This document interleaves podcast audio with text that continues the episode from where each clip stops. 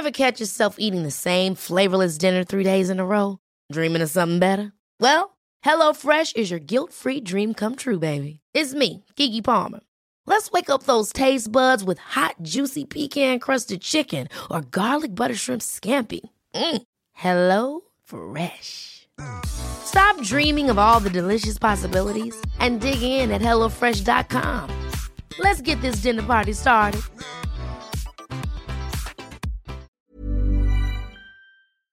Bonjour, aujourd'hui dans la santé expliquée à ma fille, je répondrai aux questions de Sacha sur la voix. La voix qui peut être le reflet de nos émotions, mais aussi de notre santé, et nous vous donnerons des conseils pour bien l'entretenir. Puis le docteur Martin Blachier nous parlera des traitements par le froid et il nous dira aussi où nous en sommes de la cryogénisation. Vous savez, congeler son corps en vue de le ressusciter.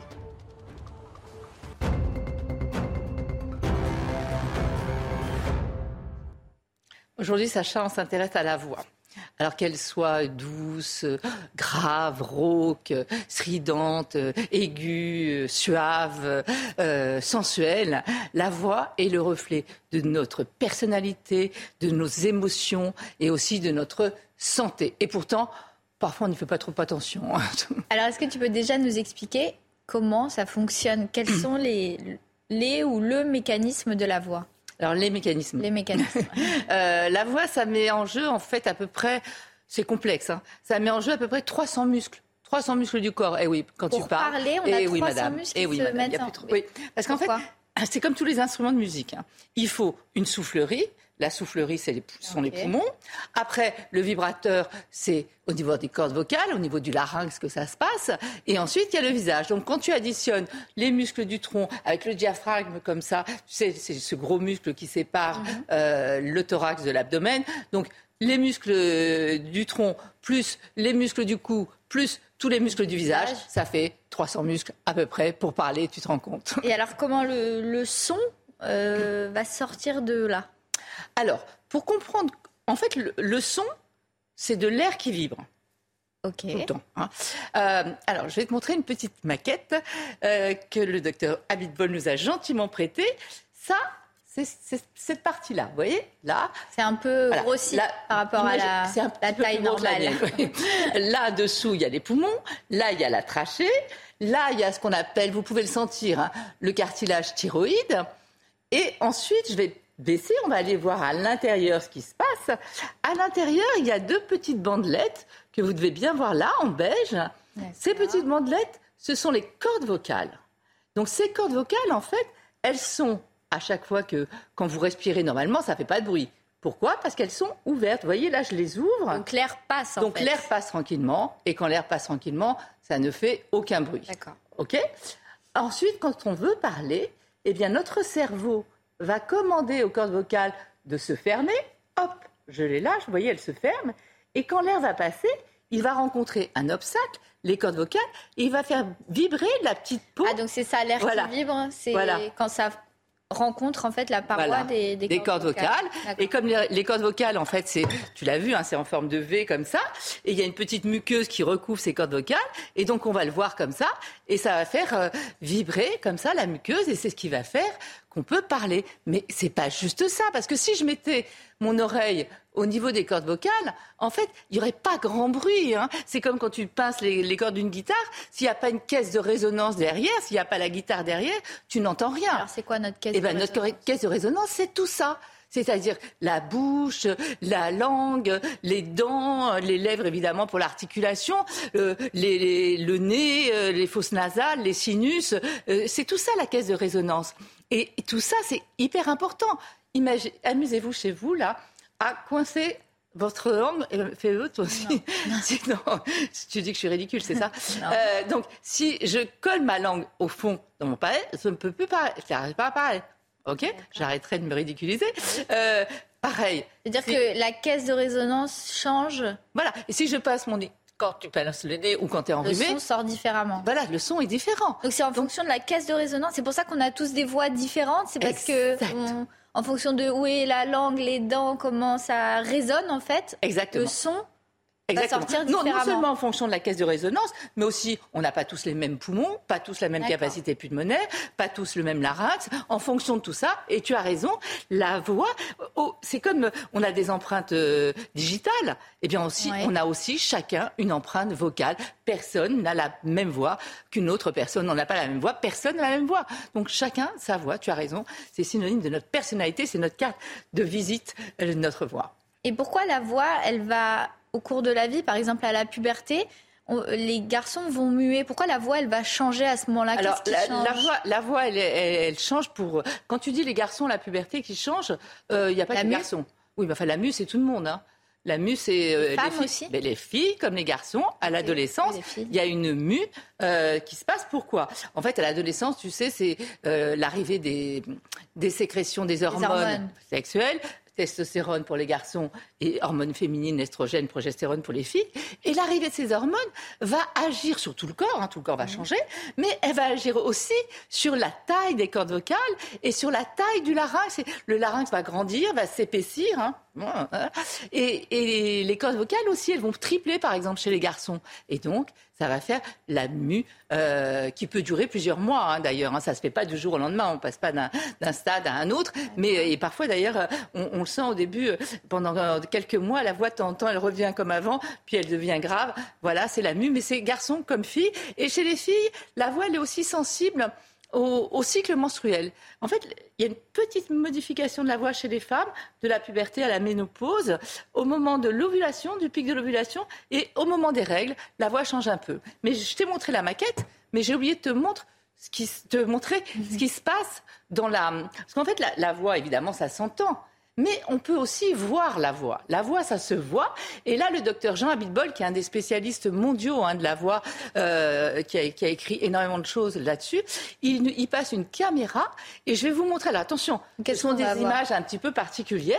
On met une petite caméra comme ça par le nez et on arrive à visualiser les, visualiser les cordes vocales, donc les deux petites bandes que je vous ai montrées tout à l'heure en forme de V, et on va écouter et voir la voix. Regardez. Respire. Fais comme moi. Dans les graves. Plus fort, s'il te plaît.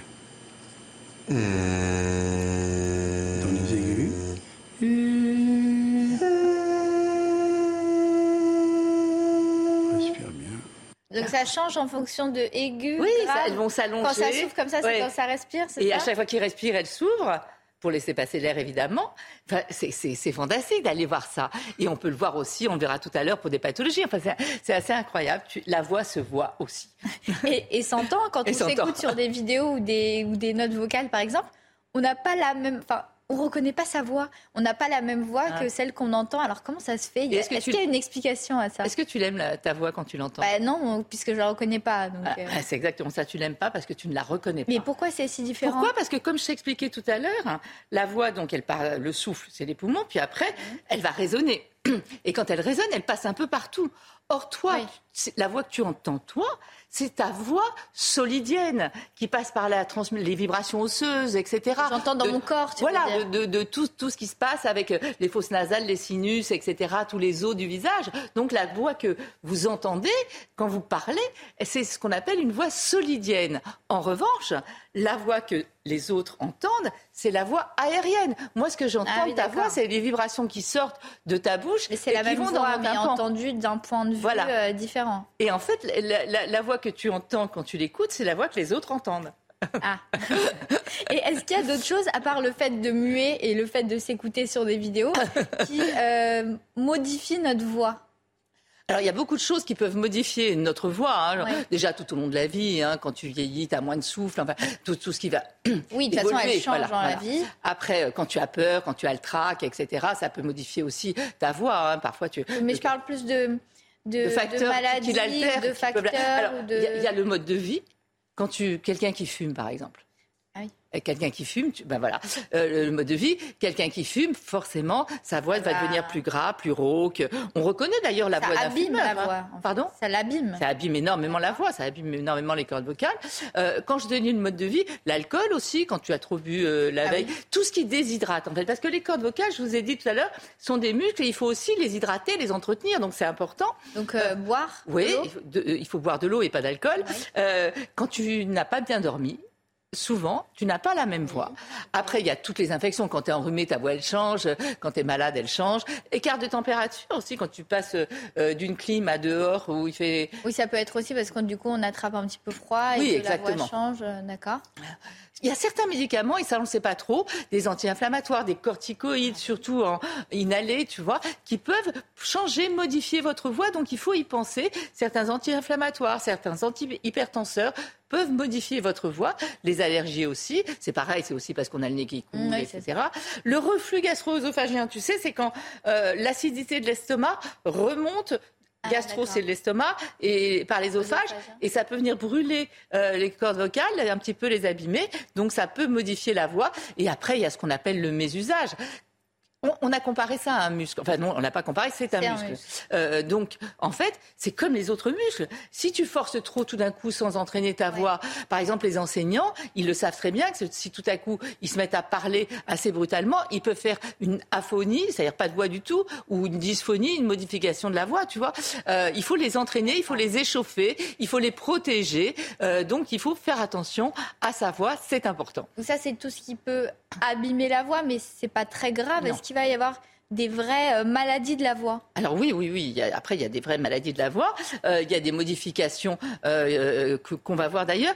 Mais il faut comprendre que quand ta voix se modifie plus de trois semaines, sans raison, quand tu fumes, elle peut se Ou modifier. quand tu euh, mues, elle se... Ouais, ou quand tu mues, tu as raison. voilà. Donc, Donc, sans raison apparente. Sans raison apparente. Donc, si votre voix s'est modifiée depuis plus de trois semaines, là, il faut consulte. consulter, aller voir un ORL qui ira mettre une petite caméra et Comme on a regarder un petit peu ce qui se passe, parce qu'il y a des cancers du larynx Ah, voilà, qui ça, peuvent ça modifier peut la voix. ah. Après, euh, pareil, le docteur Abitbol nous a euh, fait des images absolument remarquables. Là, tu vas voir, tu peux avoir aussi des kystes sur tes cordes vocales, des petits nodules sur tes cordes vocales. Tu peux avoir plein de choses. C'est-à-dire des boules Voilà, des poules, comme tu dis. tu oui, vois? Regarde, ça, c'est sa corde vocale, lui à gauche, nous, elle est à droite sur l'écran. Tu vois la petite boule, là? C'est Oui. un petit kyste des cordes vocales. On voit très bien, on voit aussi les petites donc, veines. Tu Ça, vois? on le sait parce Donc, que notre voix est modifiée. Voilà, et ça modifie ta. Bah oui, parce qu'elles vont plus être. euh, elles vont plus vibrer de la même manière, elles vont plus être en phase les deux. Donc, euh, tu peux avoir un kyste. Alors, je te le disais tout à l'heure, hein, les cordes vocales, ce sont des muscles.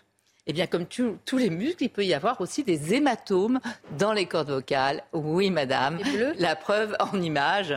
Tu vas voir. Tu vois les cordes vocales, là Regarde, tu vois à gauche, comme c'est rouge, Ah comme c'est gonflé. Il peut y avoir des œdèmes aussi. Enfin, tu vois, il peut y avoir plein de pathologies sur les cordes vocales. Donc, c'est important, vraiment, s'il y a une modification de la voix qui dure depuis plus de trois semaines, on va consulter un ORL. On n'attend pas. Et tu nous as dit que la voix, c'était bah, le reflet de notre santé et aussi de nos émotions. Est-ce que c'est, c'est par exemple, quand on appelle quelqu'un et quand on dit t'as une petite voix, c'est parce qu'on peut ressentir les émotions par la voix? C'est ce genre de choses? C'est exactement ça. Quand Ouais. tu appelles quelqu'un, tu le sais tout de suite. Tiens, t'as une petite voix, Oui, ça, ça va, va. pas? Ouais. Bah non. Bah non, ça va pas. Voilà. Quand quelqu'un est gai, on le sent à sa voix. Quand il est en colère, on le sent à sa voix. C'est la Quand voix il- tremblante, Voilà. la peur. Voilà, tout ça on le sent, donc reflet de Émotion. nos émotions, de notre personnalité aussi. Un extraverti ne va pas parler de la même manière qu'un introverti. hein. Fort, Mais c'est aussi le reflet de notre santé. Et là, en ce moment, il y a énormément de travaux de recherche euh, qui travaillent justement. D'abord, c'est facile à recueillir, hein, la voix. Euh, tu peux recueillir, enregistrer, Enregistrer. n'importe où, euh, sur ton téléphone, n'importe où. C'est pas cher, ça fait pas mal, ça va vite. Quelques enregistrements. Eh bien, dites-vous que peut-être bientôt, on pourra poser un diagnostic rien qu'à l'écoute de votre Mais voix, quelle, guidée par quelle iPhone. maladie? Mais sur plein de maladies. Parce qu'en fait, tu as vu, ça met en jeu tellement de choses. Si tu as une maladie D'accord. pulmonaire, ta soufflerie, elle va pas être euh, la même que si tu n'as pas de Donc, maladie on pourrait pulmonaire. détecter des maladies pulmonaires Des en maladies pulmonaires, des maladies cardiaques, des maladies neurologiques. Par exemple, dans des maladies euh, qui touchent certains nerfs, sclérose en plaques, euh, ou, ou des commandes nerveuses, Parkinson, etc. Donc, tu- pourrais détecter des maladies neurologiques, tu pourrais détecter une dépression, parce que le débit ne va pas être la même, tu vas pas avoir un phrasé de la même manière, tu vas pas respirer de la même manière. Tu vois, il y a tout un tas de maladies que l'on pourrait comme ça, dépister grâce à la voix, mêlée évidemment à l'intelligence artificielle, tu vois, pour arriver à détecter, plein, avoir plein d'informations. Mais voilà, on pourra peut-être bientôt poser un diagnostic avec la voix. On travaille même sur des cabines de téléconsultation. Tu sais, dans les cabines de téléconsultation, il y a plein de choses pour prendre l'attention, pour regarder le tympan et tout. Eh bien, peut-être qu'on pourra aussi, avec l'enregistrement de votre voix, vous dire si vous avez un problème de santé ou pas. Voilà ce qu'on pouvait dire pour la voix. Et surtout, je vous conseille ce livre du docteur Jean Abitbol. Vraiment, il y a tout sur la voix. C'est aux éditions Grasset. C'est les voix de notre vie. Mais il parle de tout. Euh, par exemple, avec tout ce que je viens de dire, on pourrait se dire que être un ventriloque, comment c'est possible de ne pas bouger les lèvres? Eh bien, il vous explique comment c'est possible. Il y a aussi la voix et les religions, il y a la voix et les dictateurs, il y a enfin tout un tas de choses et la spiritualité. Montrer l'importance de la voix. Voilà, il a travaillé sur la voix toute sa vie. Croyez-moi, il s'y connaît. Les voix de notre vie.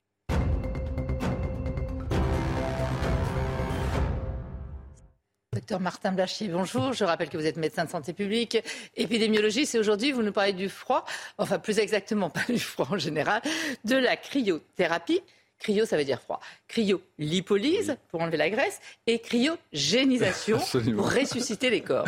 Exactement. Alors, on commence par la cryothérapie. Alors, la cryothérapie, effectivement, on utilise euh, des, des, enceintes euh, dans lesquelles euh, les corps vont être refroidis pendant une durée très très courte. Des cabines. Des cabines, exactement, des cabines. Ah. Euh, dans lesquelles on va mettre euh, effectivement euh, la personne pendant 2-3 minutes, pas plus, et donc on va refroidir toute la surface corporelle avec une température qui, à l'intérieur de la cabine, va descendre extrêmement bas dans les négatifs. Et la surface du corps va passer de 34 degrés, à peu près un air ambiant, à moins de 15 degrés. Mm. Et la promesse de cette cryothérapie, c'est essentiellement chez les sportifs de récupérer beaucoup plus vite après la compétition, après l'effort, de se remettre d'éventuelles blessures comme des blessures ligamentaires ou des blessures musculaires. Mais ça, c'est prouvé. Les effets sont prouvés sur les sportifs. le seul effet qui est vraiment prouvé scientifiquement, c'est effectivement que, au niveau musculaire, les sportifs se remettent beaucoup plus rapidement. Au lieu de 24 heures pour que vraiment le muscle se remette, ils récupèrent en une, une à deux heures. Donc ça, c'est ce qui est prouvé dans les études. Ensuite, il y a un certain nombre de promesses de la cryothérapie qui ne sont pas appuyées par des données scientifiques. Euh, c'est le fait de cicatriser plus vite, d'avoir un effet antalgique, notamment sur les maladies rhumatismales euh, comme la polyarthrite rhumatoïde ou la spondylarthrite ankylosante, donc euh, toutes les maladies qui font que vous avez des inflammations des articulations. La fibromyalgie aussi. La fibromyalgie. Donc ça, effectivement, les gens, ils ont un peu moins mal parce que le froid a tout simplement un effet anesthésiant euh, pendant le temps, pendant les quelques minutes, quelques heures après la cryothérapie. Mais ça dure après? Mais alors, ça n'a jamais montré que ça durait vraiment après. Et après, il y a un effet qui est tout simplement faux, c'est le fait que ce soit amincissant. La cryothérapie n'est pas amincissant. Mmh. Donc c'est vraiment pour l'instant essentiellement sur les douleurs musculaires et les légères blessures musculaires pour les sportifs pour qu'ils se remettent plus vite. Là, on a montré euh, cabine comme ça, mais il y en a aussi qui prennent euh, la tête, enfin corps entier, tête comprise. Hein. Il y a des cabines qui sont hein totalement euh, fermées, effectivement. On rappelle hein, que euh, le but, c'est vraiment de rester 2-3 minutes et qu'il y a des contre-indications, euh, notamment cardiaques, et donc il ne faut pas le faire n'importe comment. Et d'ailleurs, il n'y a que les médecins et les kinés qui ont le droit de faire faire des cryothérapies aux patients. Ça, c'est très important de le préciser. Faites attention, il y a des contre-indications, il faut qu'il y ait un médecin qui surveille tout ça, il faut que ce soit la bonne indication. Cryolipolyse. la cryolipolyse, c'est complètement différent. C'est le domaine de, l'esthétique. Donc, c'est utilisé dans un optique amincissant et c'est un traitement qui est local, contrairement à l'autre, on est totalement Donc, l'idée, c'est de congeler la, graisse, c'est ça? Alors, l'idée, effectivement, alors ça, c'est scientifiquement prouvé, il n'y a aucun doute. Euh, on l'a mesuré avec des scanners, avec des échographies. L'idée, c'est que si vous prenez un bourrelet graisseux et que vous le mettez pendant plus de 45 minutes à une température inférieure à 5 degrés, vous avez les cellules graisseuses qui vont mourir et les débris graisseux qui vont être récupérés par le système lymphatique. Et donc le bourrelet va perdre environ 20 à 40% de son volume. Ensuite, il faut que la peau réadhère à la surface musculaire pour que ça se voit sur, sur la forme. Et donc ça, ça fonctionne. Ça peut être utilisé dans différentes zones. Ça peut être utilisé en abdominal. Ça peut être utilisé sur les poignées d'amour, à l'intérieur des cuisses, la face interne des bras. Et effectivement, ça a été prouvé scientifiquement. On a pris des gens, on a mesuré. Et donc oui, effectivement, le panicule graisseux. Alors, il faut qu'il soit combien si vous avez, si vous avez. Alors, ça marche pas du tout chez les gens qui sont très obèses. Il faut, vraiment un bourrelet qui soit mmh. identifié parce qu'il va être pincé, mmh. mis dans cette espèce de, de pièce à main qui va aspirer le bourrelet et qui va le refroidir pendant 50 minutes. Et il faut que ce soit minimum 2 cm parce que sinon c'est trop fin et donc ça n'a aucune efficacité. Ça fait mal Ça fait pas mal, mais euh, en fait, ça anesthésie Ouais. complètement la Ah zone. Et ensuite, vous avez vous Ah. cassez les cristaux pour que les, les- la, la Donc, se dites que ça, c'est efficace, ça marche très bien. Ça, ça marche bien. J'ai dit 20 à 40 euh, du volume du bourrelet, donc Non, ça a une bien. efficacité qui se voit à l'œil nu, mais ce n'est pas non plus la perte totale euh, de, de la surface graisseuse. Après, une question que de nombreuses personnes se posent. Est-on capable aujourd'hui de, de cryogéniser un corps Comme dans les films de science-fiction, bah, on est capable de les cryogéniser, on est capable Ça, de, ça, de on les peut, congeler. mais les ressusciter après fait, mais les ressusciter, non pas encore. Donc en fait, effectivement, il y a environ 300 personnes dans le monde, notamment aux États-Unis euh, et en Chine, qui se sont fait cryogéniser juste après leur mort, Donc ça, il faut arriver pile poil à... pile poil avant la mort, dans l'espoir d'un jour pouvoir être ressuscité quand la science le permettra. Aujourd'hui, on le fait avec des cellules, on le fait avec des organes euh, d'animaux, mais on n'est absolument pas capable de le faire pour l'homme. Ce sont des gens qui parient sur l'avenir. Ça coûte extrêmement cher. C'est 200 000 minimum 200 000 dollars, dollars pour se faire cryogéniser juste après sa mort. Alors, il y a soit des gens qui veulent, qui pensent qu'ils pourront vivre plus longtemps, soit des gens qui sont malades et qui espèrent que plus tard, on sera non seulement capable, de Ah capable. les ressusciter et de guérir la maladie qu'ils avaient au moment où ils se sont fait cryogéniser. Bon, on, on dit peut-être pas affaire à suivre. On verra, mais pour l'instant, peu de chance. Merci beaucoup, docteur Blachier. Merci à vous de nous avoir suivis et restez en notre compagnie. L'info, c'est sur CNews. Ever catch yourself eating the same flavorless dinner three days in a row? Dreaming of something better? Well, HelloFresh is your guilt-free dream come true, baby. It's me, Kiki Palmer. Let's wake up those taste buds with hot, juicy pecan-crusted chicken or garlic butter shrimp scampi. Mm. Hello? Fresh. Stop dreaming of all the delicious possibilities and dig in at HelloFresh.com. Let's get this dinner party started.